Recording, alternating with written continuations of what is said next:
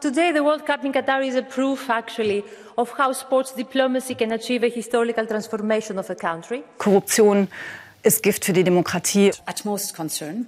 Es ist zuerst und vor allem ein Korruptionsskandal von unvorstellbarem Ausmaß. Ich habe so etwas in den vergangenen Jahren nicht erlebt und das geht zurück in die Zeit, in der ich selbst EU-Parlamentarier war, in den späten 90er Jahren des vergangenen Jahrhunderts. News Junkies Verstehen, was uns bewegt. Ein Podcast von RBB24 Inforadio. Und auch am Donnerstag, dem 22. Dezember, gibt es eine neue Folge von den News Junkies.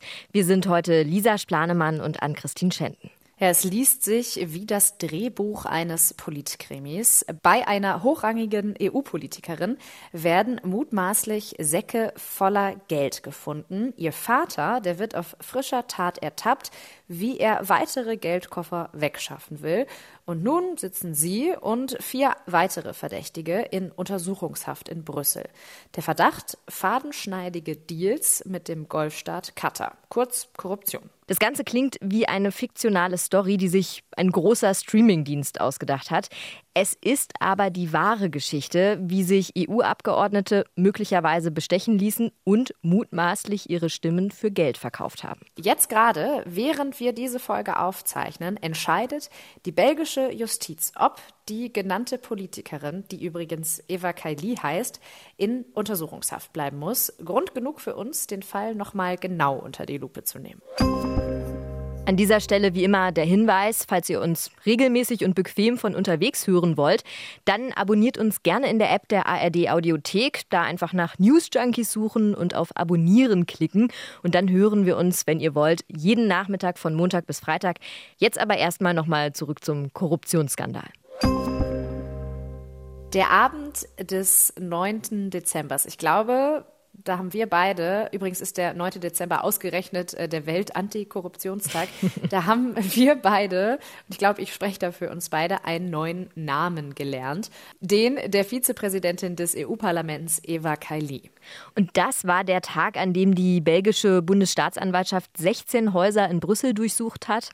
600.000 Euro in Bar wurden sichergestellt dazu dann auch Computer, andere Geräte. Fünf Personen wurden festgenommen, darunter auch Eva Kaili. Ja, mittlerweile soll es schon um sechs Personen gehen. Aber reden wir mal über Eva Kaili. Also, die war in Deutschland relativ unbekannt, haben wir gesagt. Wir kannten sie nicht. Und das, obwohl sie diesen hohen EU-Posten bekleidet hat. Dazu muss man allerdings wissen, es gibt 14 solcher Vizepräsidenten und Präsidentinnen des EU-Parlaments. Da kann man sich vielleicht nicht alle merken. Eva Kaili, die ist Griechin, hat früher mal als Nachrichtensprecherin gearbeitet bei einem bekannten TV-Sender in Griechenland und wurde dann aber schon auch mit 20 politisch aktiv. Also sie saß unter anderem im Stadtrat von Thessaloniki, der zweitgrößten Stadt Griechenlands, und seit 2014 ist sie Mitglied des EU-Parlaments. Damals mit 29 Jahren eine der jüngsten Abgeordneten jemals. Und Kaili, die war bis zum 9. Dezember Mitglied der PASOK-Partei, der Sozialdemokratischen Partei Griechenlands. Und sie gehörte auch dem sozialdemokratischen Flügel der EU an. Eva Kaili war allerdings keine, die besonders im Rampenlicht der EU stand, kann man sagen, zumindest nicht überregional. Aufgefallen ist sie allerdings im Sommer, als sie diese Aussagen im Parlament gemacht hat. So um, today the World Cup in Qatar is a proof actually of how sports diplomacy can achieve a historical transformation of a country with reforms that inspired the Arab world. I alone said that Qatar is a front runner in labor rights, abolishing kafala, introducing minimum wage. Das EU-Parlament hatte an diesem Tag über eine Resolution diskutiert, die die WM in Katar kritisieren sollte. Kaili fiel durch ihre positiven Aussagen ungewöhnlich auf. Dazu kommt, Anfang Dezember hat der Innenausschuss des EU-Parlaments dafür gestimmt, die Visaregeln für Katar und andere Länder zu erleichtern. Auch Eva Kaili hat an der Abstimmung teilgenommen, allerdings war sie dafür gar nicht vorgesehen. Die SPD-Politikerin Katharina Barley ist ebenfalls Vizepräsidentin im EU-Parlament. Sie saß mit Kaili im sozialdemokratischen Flügel vom EU-Parlament und sie hat gegenüber ZDF heute gesagt, Kaili hätte sich während der Abstimmung ganz hinten auf die Bank gesetzt, also da, wo eigentlich Mitarbeitende sitzen. Sie hätte sich nahezu versteckt. Ja, und das erhärtet natürlich den Verdacht, dass Kylie sich hat bestechen lassen, dass ihre Stimme gekauft worden ist und dass sie vielleicht auch noch versucht hat, sich da irgendwie so reinzuschmuggeln. Äh, das Ganze natürlich Bestechung seitens Katar, aber Eva Kaili, die beteuert ihre Unschuld. Heute, da war vermeldet worden, dass sie ein Teilgeständnis abgelegt hätte. Allerdings hat ihr Anwalt dann nochmal vor der Presse gesagt, Kaili ist unschuldig und sei nie bestochen worden. Und tatsächlich, aktuell, zu dem Zeitpunkt dieser Aufzeichnung, gilt für Kylie auch noch weiterhin die Unschuldsvermutung. Deswegen jonglieren wir heute übrigens auch viel mit Konjunktiv und mutmaßlich. Also ähm, so lange, wie da noch kein Beschluss gefasst worden ist, ist eben die Unschuldsvermutung, gilt eben die Unschuldsvermutung. Auch Kailis Lebenspartner ist festgenommen worden. Francesco Giorgi ist parlamentarischer Mitarbeiter für die sozialdemokratische Fraktion im Europaparlament, der eben auch Kaili angehört. Er soll ein Geständnis abgelegt haben. Hm, Giorgi, so berichten mehrere italienische Zeitungen ähm, oder haben berichtet, vor einer Woche war das, ähm, beschuldigt den ehemaligen Europaabgeordneten Pier Antonio Panzeri aus Italien. Der soll der Kopf dieser Brüsseler Gruppe gewesen sein. Also es liegt ja der Verdacht nahe, dass das mehrere Leute sind, nicht nur Kylie und ihr Freund. Und diese Gruppe soll eben Gelder aus Katar erhalten haben, gesteuert von Panzeri. Allerdings dementiert sein Anwalt laut Focus Online diese Aussagen. Panzeri, der arbeitet mittlerweile für eine NGO, die sich äh, für die Verfolgung von Verbrechen gegen die Menschlichkeit einsetzt. Aber er war, wie gesagt, auch mal Europaabgeordneter. So, und der Freund oder Ehemann von Kylie, das scheint unklar, ähm, der nennt auch noch ein weiteres Land, nämlich Marokko. Auch Marokko soll möglicherweise in den Korruptionsskandal verwickelt sein. Das geht auch aus einem europäischen Haftbefehl gegen Panzeris Frau und Tochter hervor. Auch das berichtet Focus. Ja, neben Kaili werden also noch weitere EU-Abgeordnete und Mitarbeiter beschuldigt. Nichtsdestotrotz ist Eva Kaili die bekannteste Figur in diesem Fall. Aber wir wissen eben nicht, ob sie sich tatsächlich schuldig gemacht hat und wer am Ende führend war bei dieser Korruptionsaffäre. Kailis Anwalt sagte aber gegenüber den Journalisten, Kylie sei enttäuscht darüber, wie sich ihr Freund verhalte.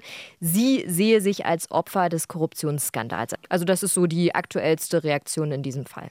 Ja, also ihr seht schon, es gibt wirklich eine Menge ungeklärter Fragen mhm. hier. Zum Beispiel ja auch, warum dann Kylies Vater involviert war. Ne? Also wenn sie nichts mit dem Geld zu tun gehabt haben will, warum wird er dann auch festgenommen. Aber das müssen nicht wir, sondern das muss die Staatsanwaltschaft in Brüssel jetzt aufklären. Die griechische Staatsanwaltschaft, die will jetzt auch gegen Kylie ermitteln. Ähm, der Vorwurf, der lautet hier unter anderem Geldwäsche.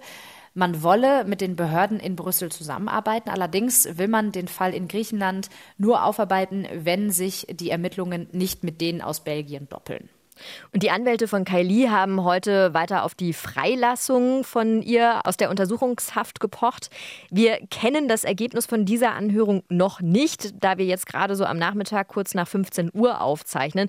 Also wundert euch nicht, falls ihr das Ergebnis schon kennt, dann seid ihr uns etwas voraus. Ja, die politische Karriere von Kylie, die ist jetzt jedenfalls vorerst vorbei. Als EU-Vizepräsidentin wurde sie abgesetzt. Aus ihrer Partei, der sozialistischen PASOK, wurde sie ausgeschlossen. Übrigens auch äh, diese Visafreiheit für ähm, Bürger aus Katar, die wurde erstmal auf Eis gelegt. Mhm. Klar ist aber auch, der Korruptionsskandal, der hört nicht bei Kylie auf. Und der wird auch Folgen für das EU-Parlament haben. Also, was bedeutet dieser Korruptionsskandal für die EU? Wie groß ist der Schaden? Und das schauen wir uns jetzt mal genauer an. Ja, man muss ganz klar sagen, der Korruptionsskandal trifft die Europäische Union hart. Eine Politikerin, noch dazu eine Vizepräsidentin des Europäischen Parlaments, wird der Korruption verdächtigt. Also ein Fall auf höchster Ebene. Und genau aus diesem Grund zeigen sich die EU-Abgeordneten besonders erschüttert. Sie sind fassungslos. Das waren alles so Wörter, die wir jetzt in den Recherchen immer wieder gelesen haben. Und auch von bedrückter Stimmung war die Rede. An Christine, ich würde vorschlagen, wir sprechen mal über so ein paar Reaktionen aus den Reihen der EU-Politiker, um da nochmal einen genaueren Eindruck zu bekommen, wie der mhm. Korruptionsfall wirklich wahrgenommen wird. Ja. Zum Beispiel können wir uns mal die Reaktion von der EU-Kommissionspräsidentin Ursula von der Leyen anhören. Sie hat gesagt, das alles sei beunruhigend und zutiefst schwerwiegend. Utmost concern Die EU-Politiker, die sind geschockt. Die krasse Größe des Korruptionsskandals macht das Ganze auch einfach so unfassbar. So etwas hat es noch nie gegeben, sagt Michael van Hulten von der Antikorruptionsorganisation Transparency International. Uh, das ist zuerst und vor allem ein Korruptionsskandal von unvorstellbarem Ausmaß. Ich habe so etwas in den vergangenen Jahren nicht erlebt. Sagt also, einen vergleichbaren Fall habe es so noch nie gegeben. Aber natürlich ist Korruption keine Seltenheit. Also man erinnert sich zum Beispiel noch ganz gut an äh, vergangenes Jahr, wo hier in Deutschland die Maskenaffäre für Aufsehen mhm. gesorgt hat. Da ging es um den ja, Kauf von Masken. Den haben dann mehrere CDU- und CSU-Politiker getätigt und die wurden dann der Korruption, also Bestechung, verdächtigt.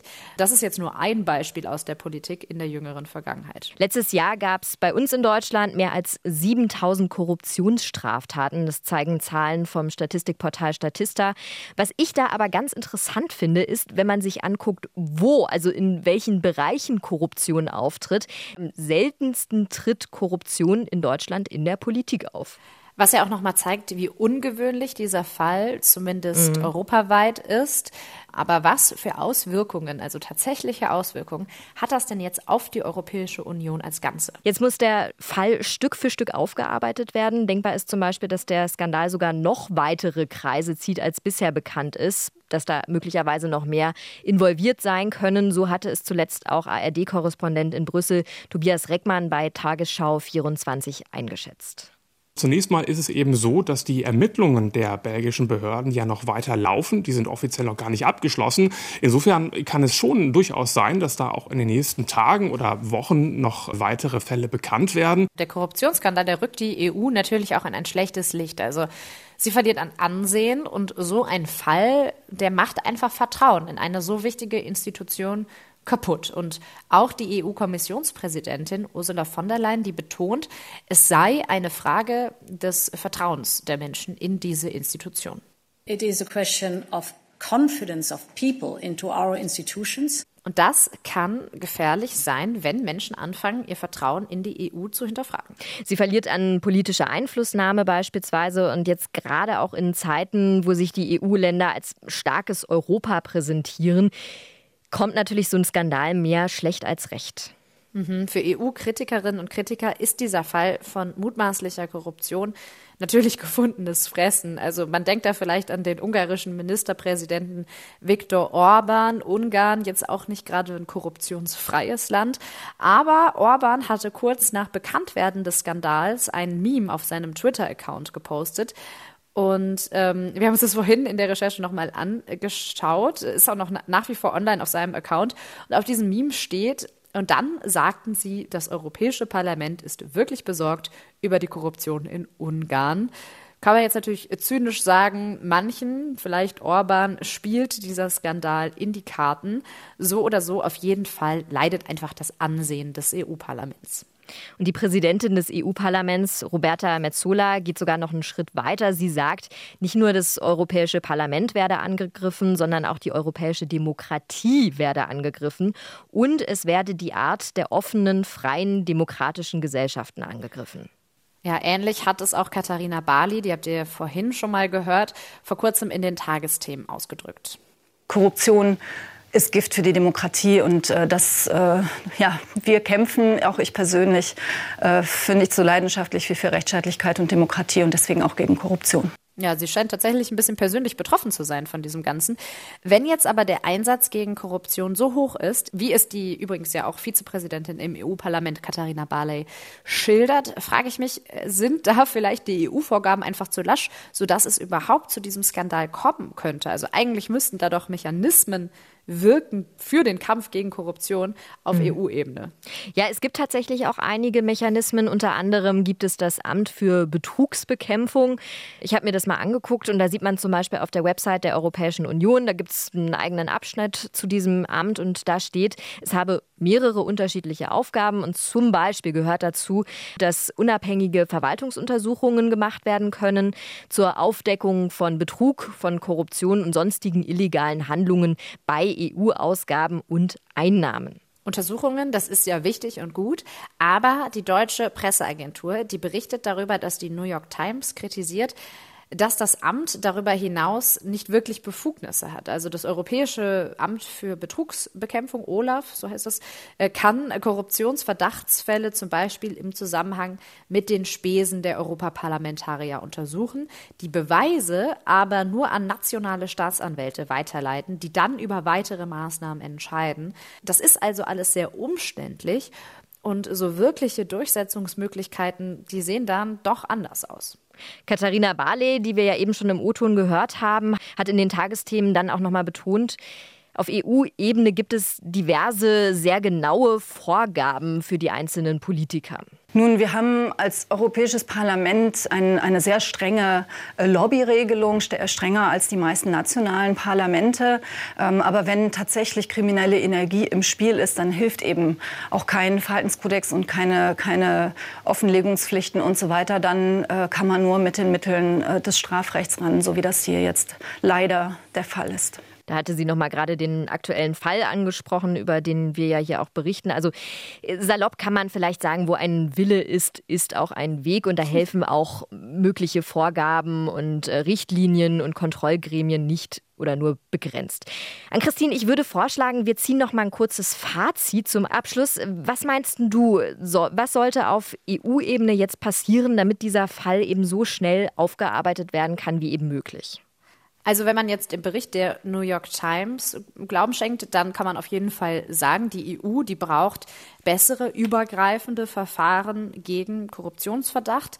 Und es geht natürlich auch darum, dass jetzt auch in diesem Fall von Kylie alle im EU-Parlament mit den Behörden zusammenarbeiten, Fragen beantworten, Dinge offenlegen.